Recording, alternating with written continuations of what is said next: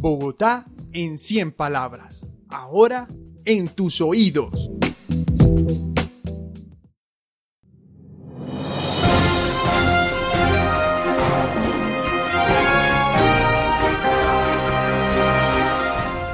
Última hora.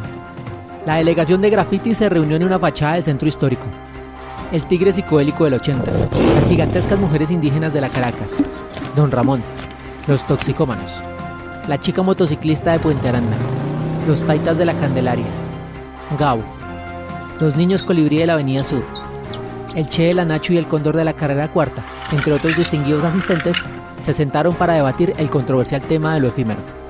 Y es que, según declaraciones del pintoresco garzón de la 26, nadie responde por los cientos de desapariciones que ocurren de la noche a la mañana. Y Caro Valderrama, 35 años, chapinero.